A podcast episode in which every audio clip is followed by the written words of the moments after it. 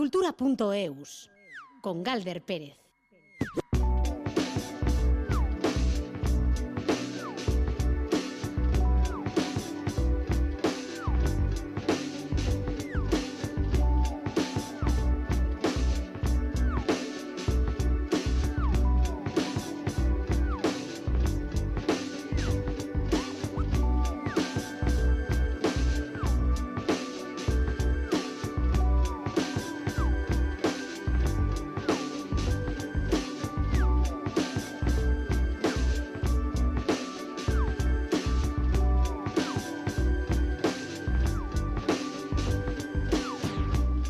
¿Qué hay? Misteriosas tardes, querida audiencia. Todos los días y más algunos lunes tienen así como su parte de misterio, pero hoy nos vamos a servir de este atractivo concepto porque es el leitmotiv de una de las capitales de la cultura eh, de Europa de este 2023. Esta tarde, la Acrópolis de Atenas va a acoger la ceremonia de entrega de la capital de la cultura europea a esta ciudad a la que nos vamos a ir enseguida, a Eleusis, que también lo va a celebrar junto a otra rumana y otra húngara que no pudieron serlo debido a la pandemia. Sin misterio, ha vuelto al control José Ignacio Revuelta, a quien acompaña a Sierra Paricio y en la producción de redacción Ainara Ortiz. Y sin ningún tipo de misterio, la semana anterior hemos tirado mucho de listas y de aspectos subrayados del año anterior y hoy nos toca mirar al portal badoc.eus que ha recogido la opinión de una docena de periodistas musicales para escoger los mejores trabajos de Euskal Herria el pasado año. Willis Drummond se repite, coincide en esas de ocho listas con su ala Ere, también Bull que es da y también este disco, Lautada de Mais. Con ella empezamos Negua Udaberrituko da.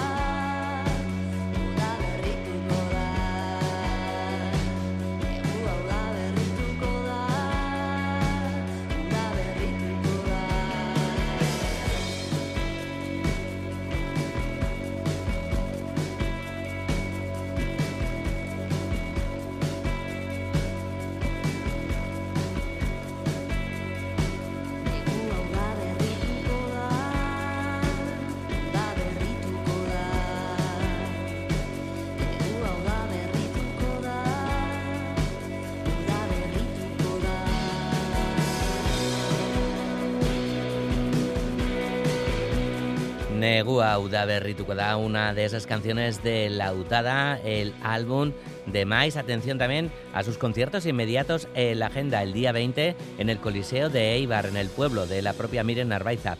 El día 26 de enero en Café Anchoquia de Bilbao con eh, doblete porque justo junto a Mais estarán Pasadena, ambas bandas gasteiztarras y otro super doblete, el de la Jimmy Jazz, precisamente en Gasteiz, para Mice, el 2 de febrero, donde comparten cartel con Cocaine.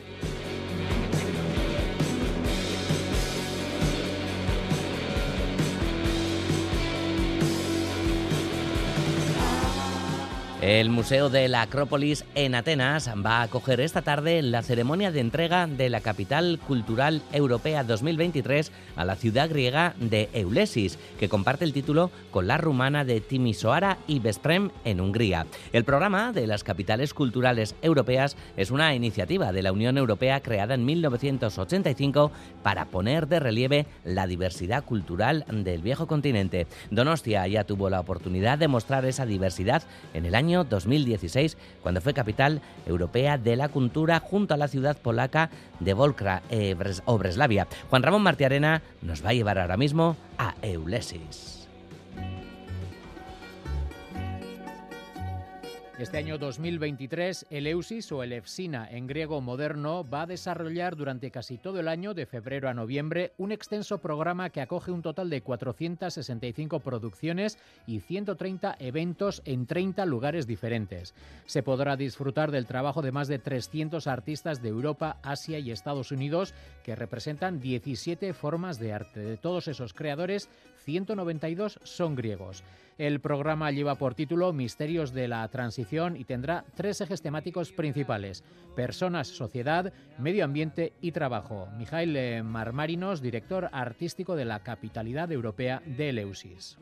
The overall title is called Mysteries of Transition. And since we have a huge range of activities in all the axes of the program, which is uh, environment, labor, human and society, Marmarinos destaca que el misterio es el hilo conductor de todas las actividades del programa, por eso van precedidas de la palabra misterio. I would like to have a connecting thread among all them. So since the main title is Mysteries for Transition, I called all the activities, no matter in which field they belong, mystery with the center number. Artistas de renombre internacional como Romeo Castellucci, Sasha Waltz, Aruka Hirayama, Nikita Milivojevic y Stefan Berkov, entre otros, verán su trabajo exhibido en la ciudad griega. En el programa eventos de todo tipo como muestras de fotografía local, acrobacias en lugares públicos y emblemáticos o una performance sobre el genocidio armenio, entre otros muchos. Los responsables de este gran evento quieren mostrar la transformación que ha vivido la ciudad desde lo que en la antigüedad fue un sitio de culto hasta la industrialización y posterior declive. En los últimos años han podido ser recuperados edificios que habían quedado abandonados por la crisis financiera y la desindustrialización. Por ejemplo, una antigua fábrica de aceite convertida en museo arqueológico o la conversión de una bolera en una sala de conferencias. El programa de Timisoara Ibersprem también es amplio, muy diverso y ambicioso. Por ejemplo, en la ciudad rumana se anuncian 30 eventos por semana con, entre otros, festivales dedicados al punk, la música electrónica, la danza figurativa, la vida natural e incluso el café. Otro tanto de lo mismo ocurrirá en Vesprem, festivales de música folk, programas de danza, conciertos de todo tipo, un festival ecológico centrado en el cercano lago Balaton y la inauguración de la nueva Casa de las Artes de la ciudad. κορίτσι μου που ήταν χαμάρι. Στην Ρεύσινα μια φορά.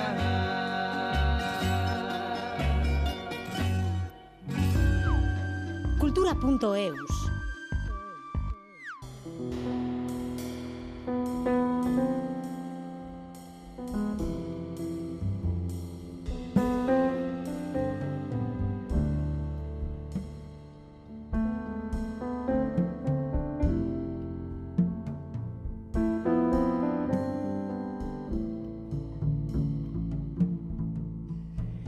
El pianista noruego Tord Gustafen será el próximo protagonista del ciclo Ondas de Jazz de Gasteiz. Será mañana martes cuando se celebre este tercer concierto del ciclo concierto que va a ofrecer este músico noruego. Va a presentar su nuevo disco Opening, una cita ineludible para las personas amantes del jazz. El concierto, como siempre, en el Conservatorio Jesús Guridi, mañana a las 7 de la tarde. Hasta esta cita nos acerca Mailu Odriozola.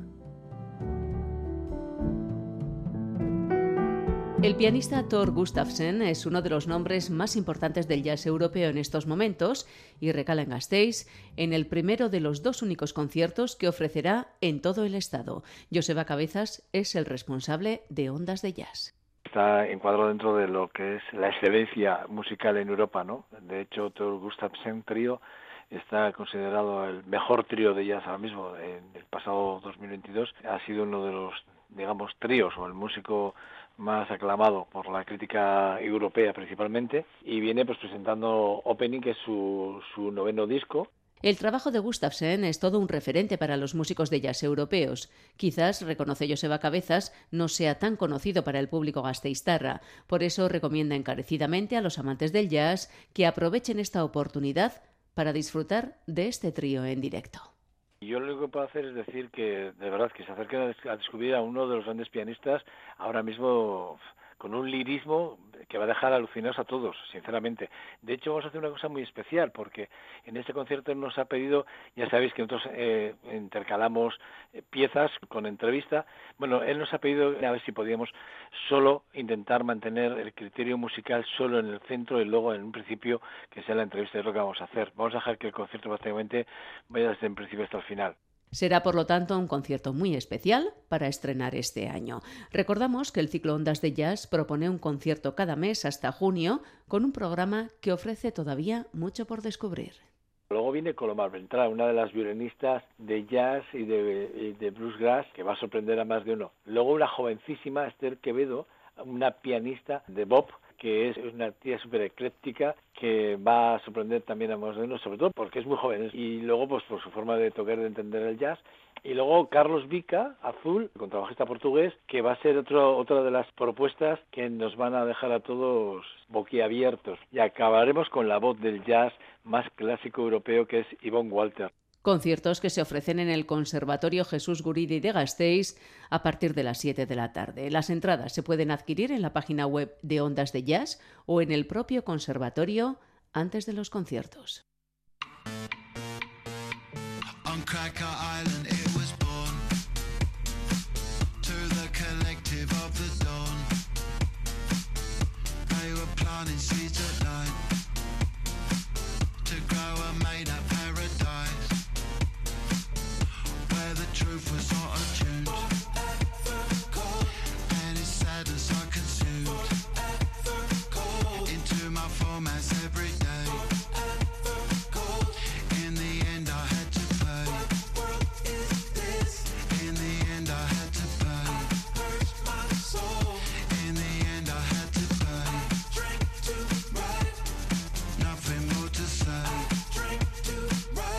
taught themselves to be a cop.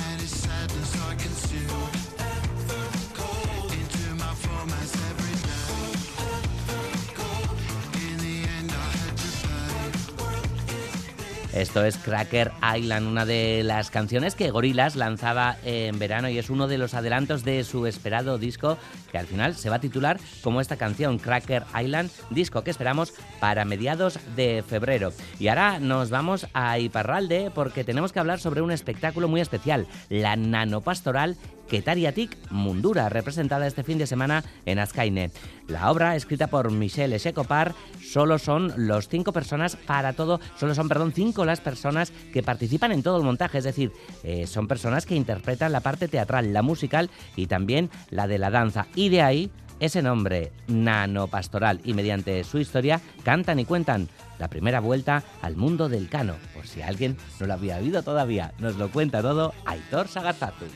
La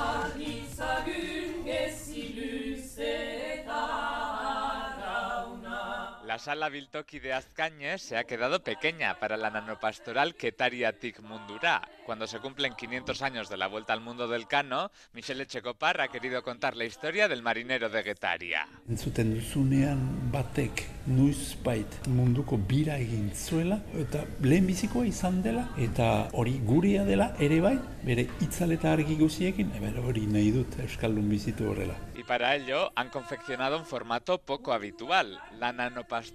Tres arizales, Itziri Art, Maika Echecopar y Beñat Larrori, y en la música Jean-Christian Galchetaburu y el mismo Michel Echecopar.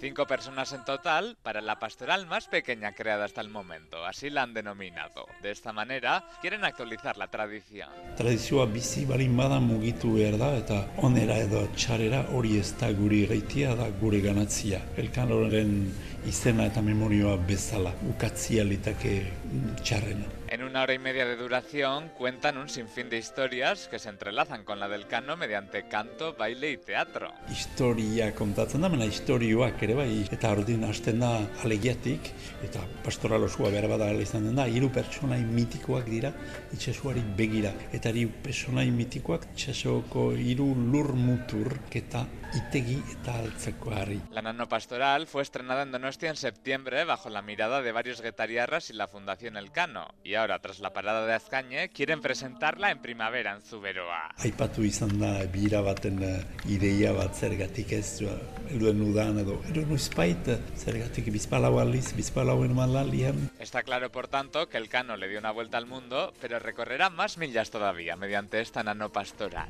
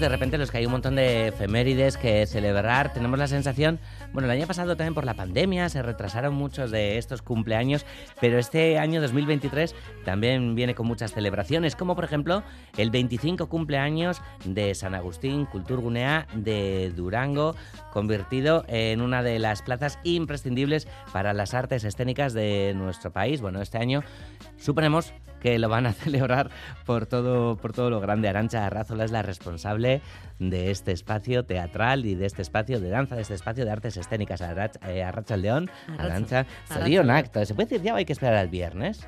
No, no se puede decir. Se puede Vale. decir ya Sorionak porque queremos mm, a lo grande celebrar como todo el año, ¿no? Eh, Es lo o sea, suyo, ¿no? Es lo suyo.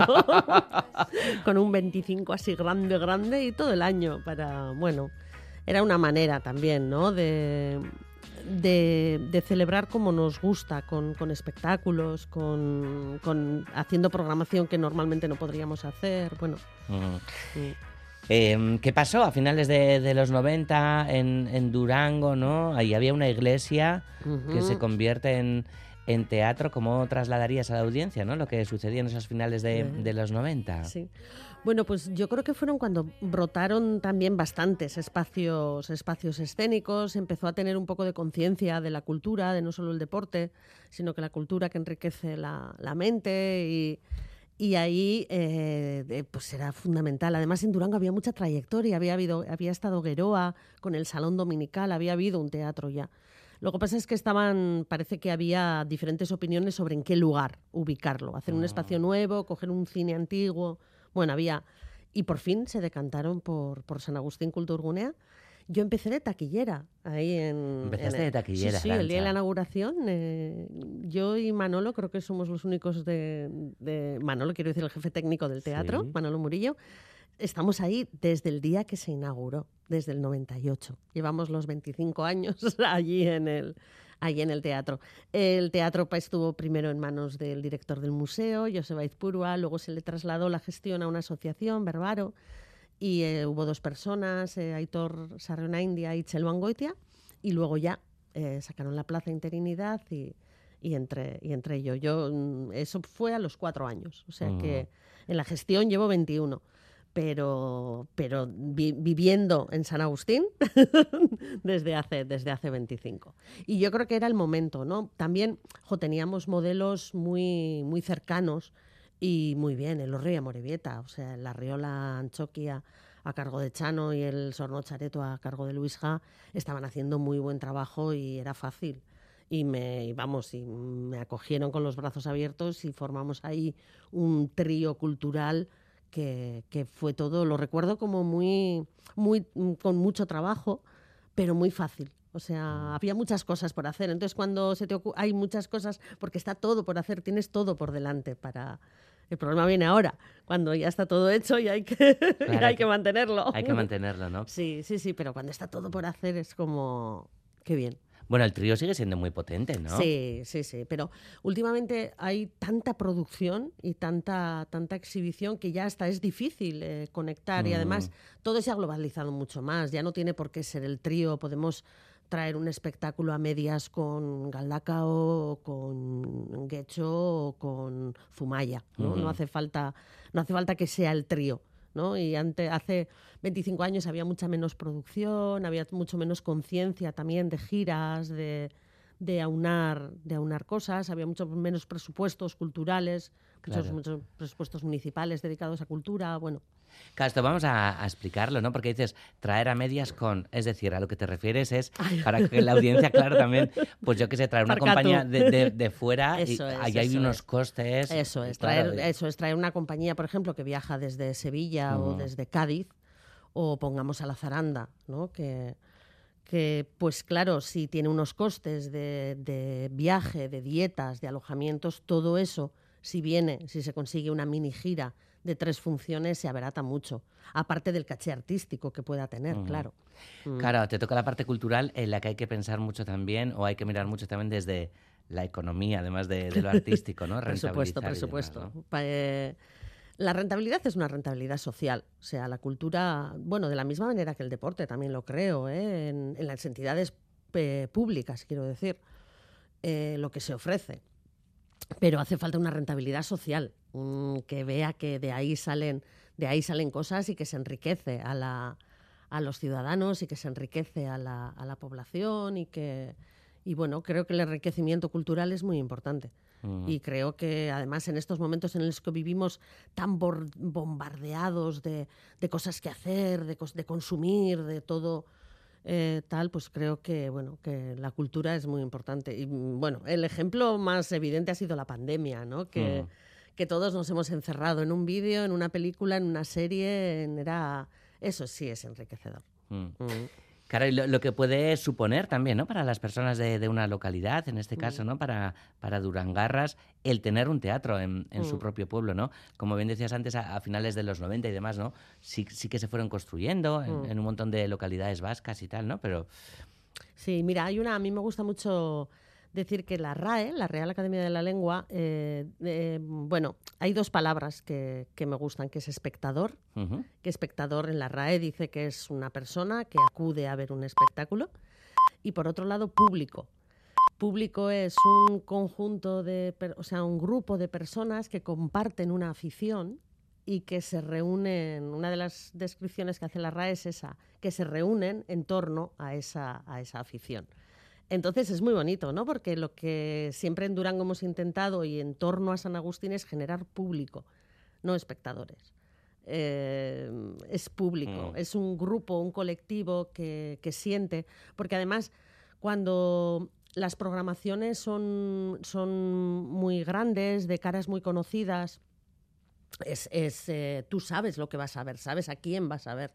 Sabes que vas a ver a Lola Herrera o sabes que vas a ver a... Pero cuando las programaciones son las agendas culturales de los municipios, normalmente es más una cultura de base. Y es más, eh, tú no sabes quiénes son, no sabes quién es, ni teatro. Hubo una encuesta hace muchos años en las que a la gente se le preguntaba por una... que dijera el nombre de una compañía vasca. Yo espero que eso haya cambiado, porque me acuerdo que esto era como hace 10 años o así, pero no eran capaces Ay, ay, de ay. decir tú en la calle, parabas a la gente preguntando por el nombre de una compañía vasca y no eran capaces de decir el nombre de una compañía vasca. Yo creo que en eso también hemos cambiado y también hemos evolucionado. Y creo que hay compañías, bueno, vizcaínas, hay.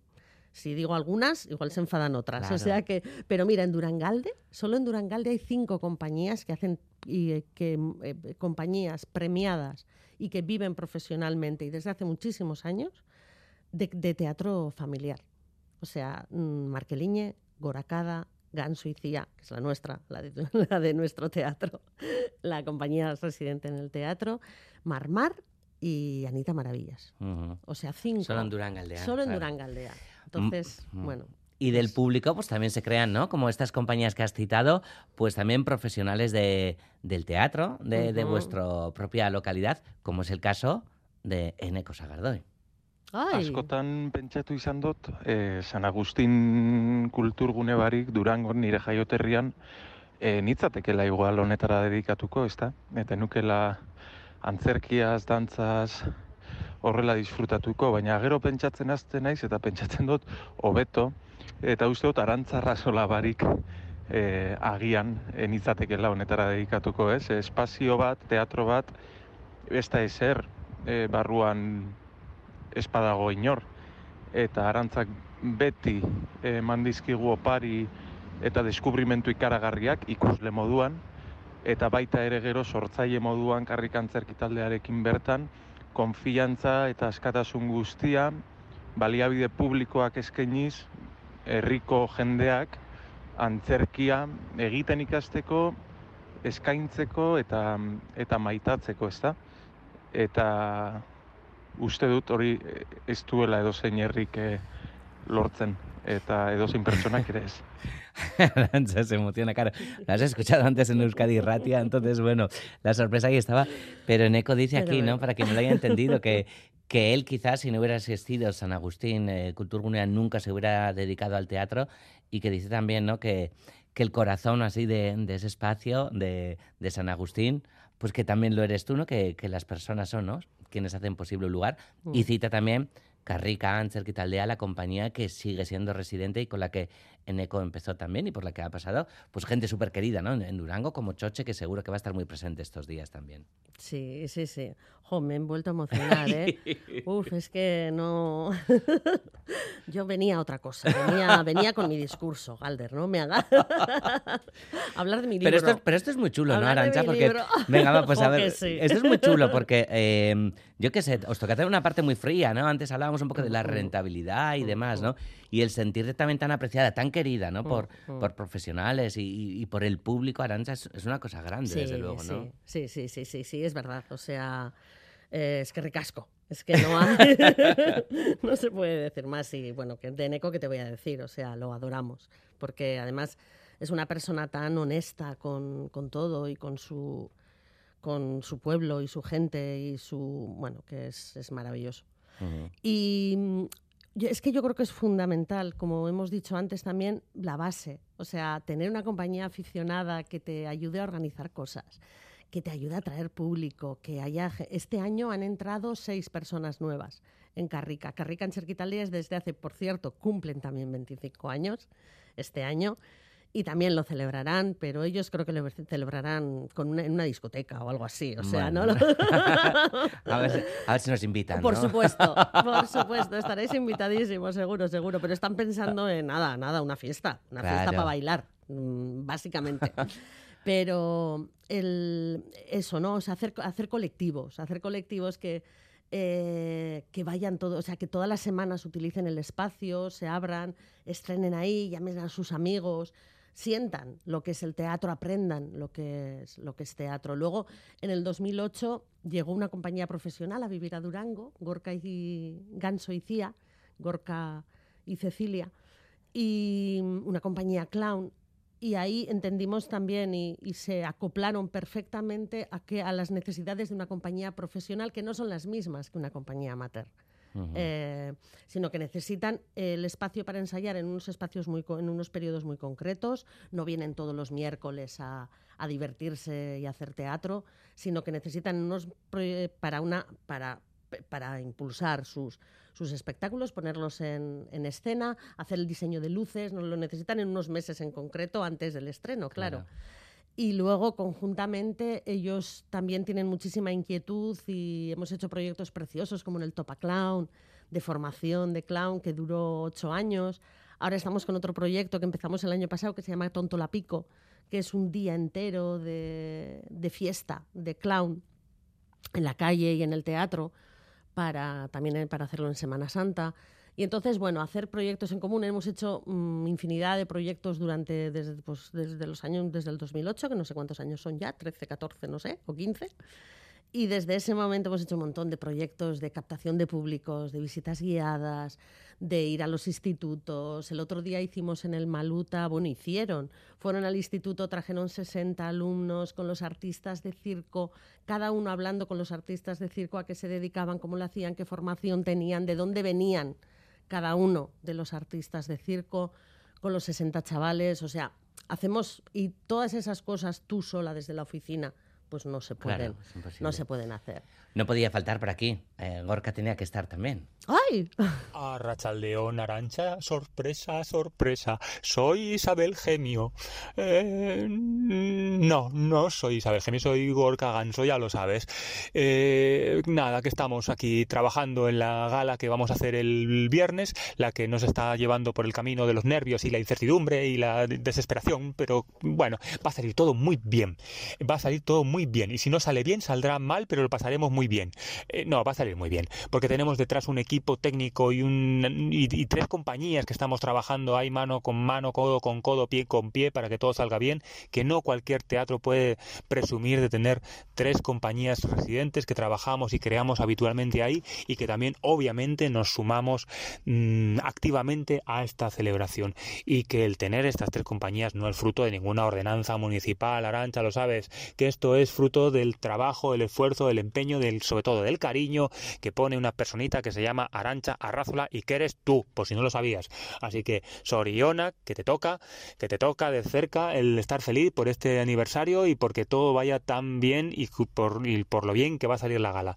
Así que, es que ricasco, nos vemos en esa gala por donde haremos, haremos el idiota. Al menos Ganso decía, haremos el idiota, que es lo único que sabemos hacer.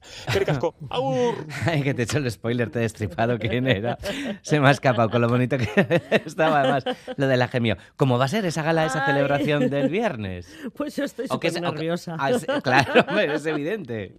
Claro, porque nos falta la tercera pata de las compañías residentes, que son la, la compañía Bagara Colectivo, a nueva compañía de danza, que está ahí en- intentando profesionalizarse, que son, bueno, empezaron tres, tres chicas bailarinas maravillosas de Durango y se unen otro bailarín más y un músico. En directo son cinco, forman el colectivo y llevan muy poco tiempo.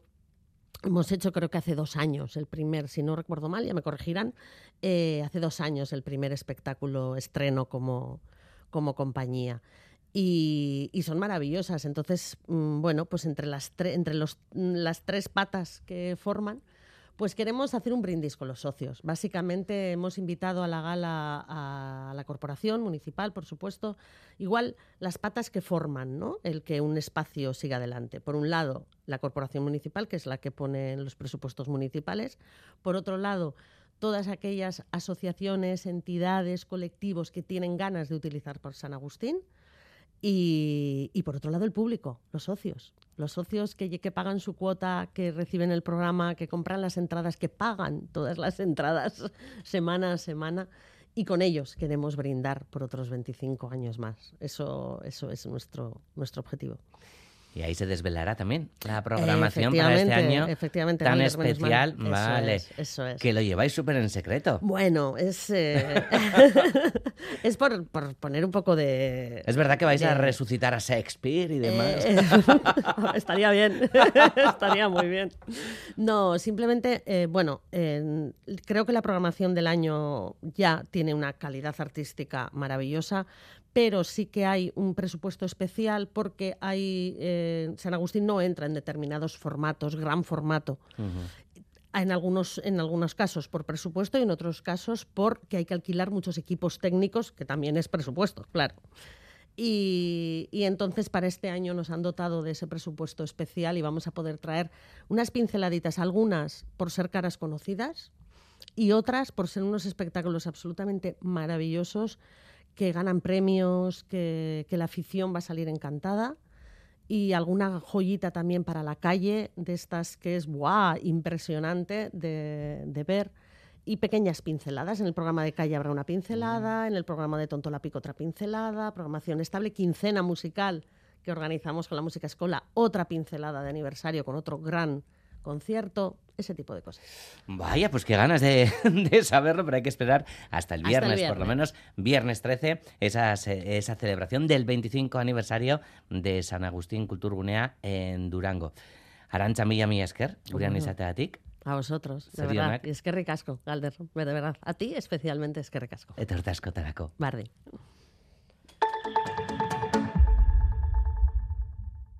El 28 de mayo es día de elecciones. Si resides en España y eres nacional de otro Estado de la Unión Europea o de un país que haya suscrito acuerdo de reciprocidad, puedes votar en las elecciones locales. Para ello debes figurar en el padrón municipal y manifestar la voluntad de votar.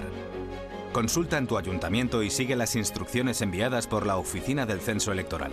Encontrarás toda la información en el 900-343-232. Ministerio del Interior. Gobierno de España. Tú arrancas la cuesta de enero. Nosotros hacemos que te cueste menos con cuatro días sin IVA. Aprovecha las últimas horas porque en Mediamar te descontamos el 21% de IVA en la mejor tecnología. Corre ya a tu tienda o entra ahora en mediamar.es o en la app.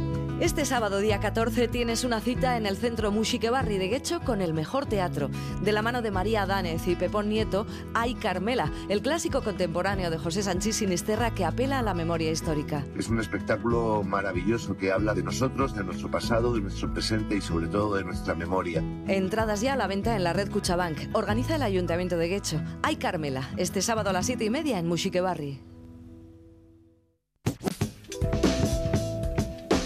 Barri.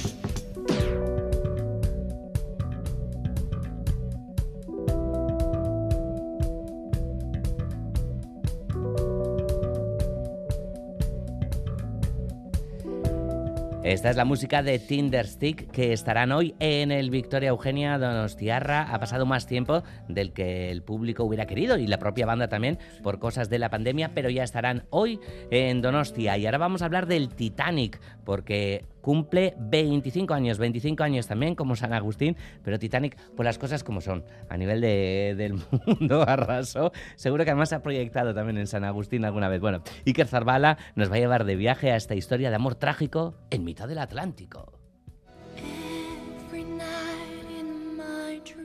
Titanic es probablemente la película que mejor materializa la cúspide del cine industrial de finales del pasado siglo. Aplicando las últimas innovaciones tecnológicas de la época, el canadiense James Cameron, obsesionado tras sus incursiones oceanográficas a los restos del Titanic, construyó un film faraónico equivalente al barco, con una producción que superó los 200 millones de euros.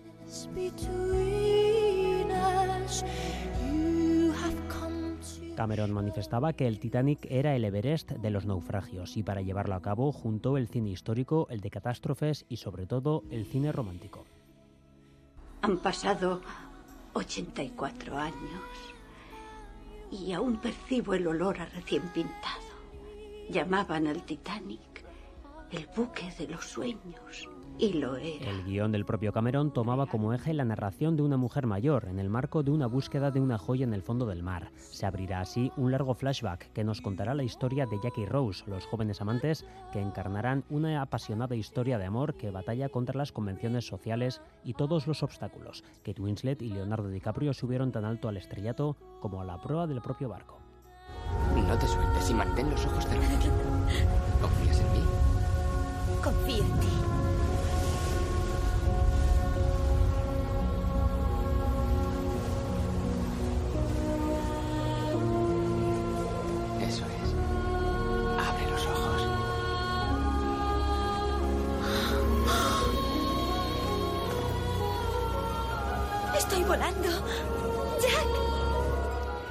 Historia íntima y superior a todos los elementos se mezclaba en cualquier caso con el choque con el iceberg y el posterior hundimiento. Era el gran reto de la película, sostener una historia de tres horas y cuarto cuando el desenlace era de sobra conocido.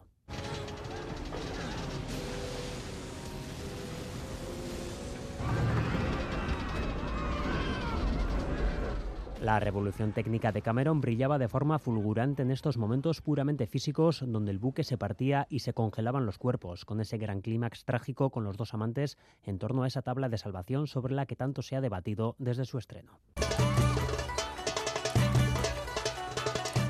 Titanic fue un éxito apoteósico en todo el mundo. Ha recaudado más de 2.200 millones de dólares contando su reestreno de 2012, solo ha sido superada por Vengadores Endgame y Avatar del propio Cameron.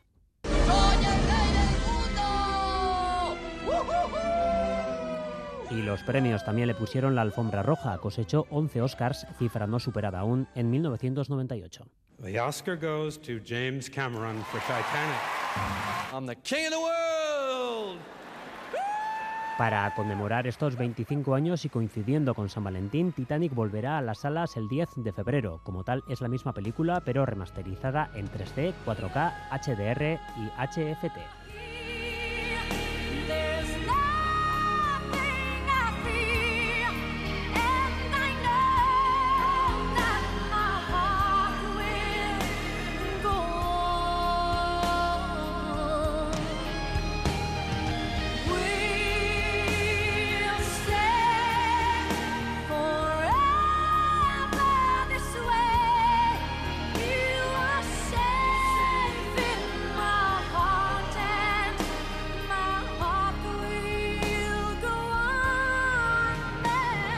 Trece minutos para las 4 de la tarde. Hablábamos, lo decíamos antes, pues que este 2023 y que el 22 parecen años propicios para efemérides, para aniversarios redondos. También lo ha sido el de la voz, y aquí está su director técnico, Borja Puyol. ¿Qué tal, Borja? Racha. Bueno, Urte Berrión. Urte Galder, Urte Berrión, bye. ¿Qué tal has empezado el año? Muy bien, muy bien, muy bien. Empezamos ya la semana pasada, estuvimos trabajando que tuvimos audiciones, pero ya hemos empezado hoy con los ensayos. Hoy, sí, vale, sí, sí. ensayos importantes, a continuación vamos a hablar de ello. Eh, ¿Eras de Titanic tú, por cierto, Borja? Pues no la vi en su momento y no la, he, ¿Luego tampoco? no la he visto, luego tampoco. pero me conozco muy bien. Con todas las escenas sueltas que he visto, puedo montarte la película, más o menos. y además, que al final se hunde, ¿no? No, creo Se hunde, se hunde, sí, sí, no has hecho spoiler. yo creo. No, no, sí, no, no, no, y Leonardo también, bueno, en fin, que vuelva a los cines el 10 de febrero, o sea que vas a Ah, tener bueno. tiempo. Ahora es retocadita, 4D, tal cual. Que igual ya no se hunde en esta nueva versión. No sé, algo tendrán que guardar. Bueno, como bien decías, que estáis ya en ensayos porque tenéis dos programas de, de la temporada muy importantes, uno esta semana y otro la semana siguiente. Viene apretadito el calendario en, en enero, Borja. Sí, empezamos con dos semanas de buena música sinfónica, la de esta semana jueves-viernes y el próximo jueves y viernes también, con dos programas que tienen en común una característica. Eh, mm, tú que eres un estupendo melomano y que te gusta escuchar de todo, eh, n- es una gozada volver a escuchar las cosas que ya conoces. Eso es- me Sí, imagino que coincides claro, conmigo y te sí. vuelves a poner el disco de los Clash o lo, que, lo que te gusta o de Thunderstick que están ahora en Vitoria. Y dices. "Jo, que estos tienen una discografía fantástica también. Pero hay una cosa todavía que a los melómanos nos gusta más, que es descubrir, una cosa nueva que la incorporas a tu, a tu biografía musical, ¿no? que sabes que te va a acompañar hasta el final de tus días. Y bueno, yo creo que los dos programas que presentamos tienen obras de, esa- de esa- con esas características. El primero de ellos, que es el de esta semana, lo hemos denominado Belleza en Tempus Belli, porque son dos compositores que compusieron precisamente las obras que tocamos en 1940-1941, en plena Segunda Guerra Mundial. Y los dos, además, pues en, en la zona de batalla. En el, caso de, de- en el caso de Kachaturian era un compositor soviético, él nació en Armenia, después se trasladó a Moscú, donde impartió clases en el conservatorio, y, y tiene, su música tiene todos esos aires un poco orientalizantes del, del mundo de Armenia, con acordes pues, que a nosotros nos suenan un poco como, como exóticos, ¿no? con segundas aumentadas, con, con temas, eh, con ostinatos rítmicos muy, muy, muy veloces, que, son, que te remiten un poco a ese tipo de música, y su concierto para violín, según lo escribió en 1940, lo adoptó el dedicatario, que era David Oistrakh, que era el gran violinista de Rusia en aquel momento, y yo te diría que es el gran violinista del siglo XX. Para mí, si me dijeras un violinista en todo el siglo XX, es el David Oistrakh. Y si me dijeras un violinista del siglo XXI, Sergei Kachaturian, que es quien lo va a interpretar. Bueno, no es broma, bueno, un poco sí, porque hay muy buenos violinistas en el siglo XXI, pero Kachaturian también es armenio y este, este concierto lo interpreta fabulosamente bien y lo va a tocar. Y además hemos traído la grabación para escuchar un poco cómo lo toca el propio Kachaturian. Pues vamos a escucharlo.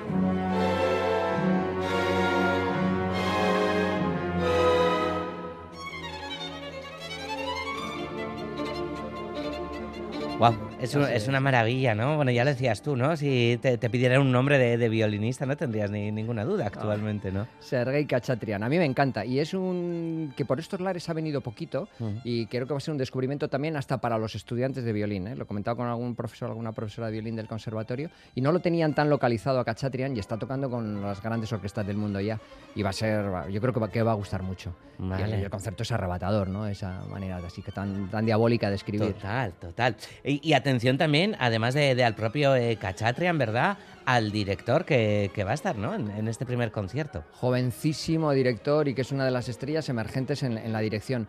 Y eh, nos da a veces un poco de pudor eh, contratar para temporada gente tan joven porque dices, bueno, en temporada siempre vienen artistas que ya llevan carreras largas, eh, con mucha experiencia.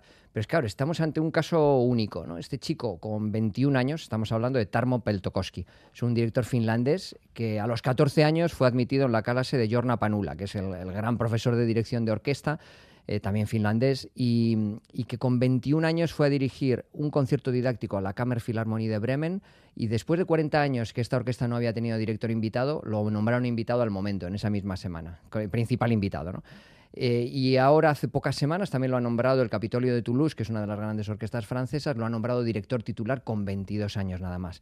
Bueno, además él nos propuso una obra que es la Quinta Sinfonía de Vaughan Williams, eh, que es una obra de madurez, o sea, que ya indica mucho del carácter. eh, hoy venía hablando con él un poco pues, desde el hotel hacia el auditorio y, y de- tenía la sensación de estar hablando con alguien que ha vivido muchas cosas, ¿no? Y dices, con solo 22 Claro. años y, bueno, una madurez enorme. Eh, va a hacer esta quinta sinfonía, que es una obra bellísima. Antes cuando hablábamos de, de esas obras que se incorporan al acervo de los melómanos y que alguno igual la tenía un poco despistada, aunque es verdad que Vaughan Williams es un compositor que mucha gente ha escuchado, aunque sea sin querer, ¿no? En, Master and Commander han escuchado la Ya. fantasía sobre un tema de Thomas Tallis, o la sinfonía sobre, sobre Greensleeves, que también es muy conocida, el tema.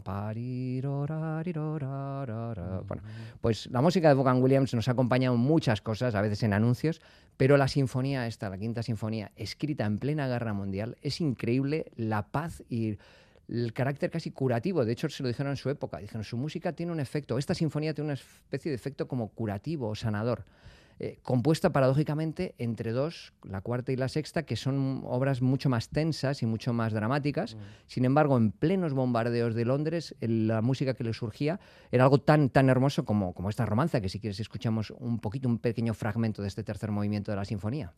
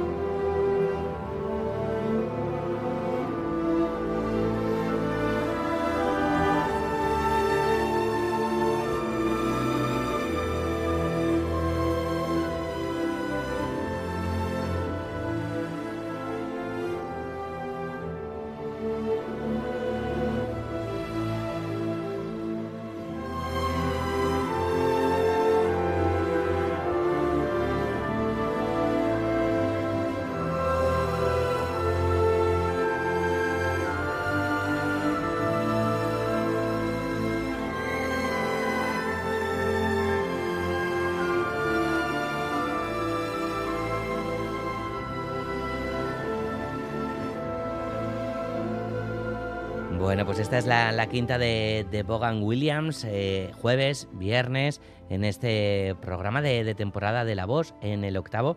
Qué pasada, ¿no? El carácter curativo que, sí, sí, sí, que tiene la pieza, además compuesta en tiempos de, de guerra, ¿no? De ahí viene también vuestro título, el poder sacar semejante belleza, ¿no? A, a un- a tanta crudeza, ¿no? Sí, sí, en un momento tan dramático. Totalmente, absolutamente. Es, eh, la segunda sinfonía también es maravillosa. Bueno, compuso nueve sinfonías Bogan Williams. O sea, en eso también se parece a los grandes, ¿no? Con sus nueve sinfonías como Beethoven, como Bruckner, como Schubert, como Borsak, en fin. Mm. Bueno, y Bueno, pues luego la eh, siguiente semana. Exacto, estos son los conciertos eh, para jueves y viernes, eh, los de la octavo, los octavos de, de abono de la temporada de la voz, pero es que la siguiente, pues que también, que llegáis con un programa de Chopin y la, y la sirenita. La sirenita de Chemlinsky, no la de Walt Disney. Esta es la de Chemlinsky, que, hace, que mucho antes de que se hiciese eh, para, para Walt Disney, que también Pero tiene una ah, música Sí, preciosa. pero Andersen está detrás de. Está detrás de los bueno, dos. historias durísimas siempre detrás de. Ojo. eh, en la pluma de Andersen. Qué, Que qué que- dureza, ¿no? Hablábamos de la crudeza de la guerra, pues Andersen también, ¿no? Sí, Tenía en, mucho de aquello. Disney está un poco dulcificado, pero el cuento original es crudo y es duro. Y, y es un poco en el que se, veni- se veía identificado Alexander Chemlinsky, el compositor, que fue coetáneo de Gustav Mahler y que sin embargo la vida no le sonrió tanto como a Mahler, que, que ahora todos lo reconocemos como el gran compositor de principio del siglo XX, que tuvo mucho éxito, que se casó con Alma Mahler, eh, que era un poco la musa en aquella época, una mujer de no solo bella, sino además una- con un rigor intelectual altísimo y que está admirada por toda Europa. Bueno, eh, pues Chemlinsky la estuvo cortejando durante dos años y recibió el portazo y, y, bueno, pues se casó con Gustav Mahler, muy bien. Y eh, también rechazó una oferta de trabajo de la Ópera de Berlín que parece a la postre que era lo que le habría dado un espaldarazo profesional que luego no, no consiguió. Eh, sus óperas no fueron tan comprendidas como las obras de Gustav Mahler en su tiempo. Eh, hace poquito disfrutamos en Abao de una tragedia florentina, eh, pero también su sinfonía lírica es preciosa, El Enano también es una gran ópera. Y eh, también luego sufrió la persecución de los nazis eh, cuando llegó ya la, la- la- la época en 1930, a partir de esa, de esa época. Así que Chemlinsky no tuvo suerte en su vida, pero sí tuvo un enorme talento. Y eso parece que él mm, se considera un poco como la figura de la sirenita, que también estaba enamorada, sobre todo en su relación con, con Alma Mahler, eh, que estaba enamorado del príncipe, pero que pierde la voz para poder optar a enamorarse, pero el príncipe al final se casa con otra, como, como Alma Mahler se casó con Gustav Mahler. Él, em, probado está que en sus cartas lo decía, que se considera un poquito como, esa especie de heredero de aquello. Y eh, ese programa, que, tendrá esta, esta pieza un poco novedosa, pero que está escrita ya hace un siglo, que es La Sirenita, contiene también una de las grandes obras del repertorio. El primer concierto de Chopin en las manos de Gary Colson, que Gary Colson es uno de los grandes maestros del piano norteamericano, el primer norteamericano que ganó el premio Chopin en 1970, o sea, y después ha hecho 50 años de carrera solidísima, arriba siempre en, en lo alto del escalafón, y aquí viene a hacer, después de 20 años que no venía por aquí, por, por tierras bilbaínas, viene a hacer precisamente el primero de Chopin que si quieres lo escuchamos un poco en la grabación Sí. del propio Gary Colson. Con él nos vamos a ir, además, con la dirección de, de Joan, eh, Joan Faleta, Faleta, que, está la- también una gran directora que nos visitó hace unos 20 años y que vuelve otra vez por aquí. Con, con- con esta pieza nos vamos a ir. Borja Puyol, te esperamos en breve. Un placer. Viararte Gustioi.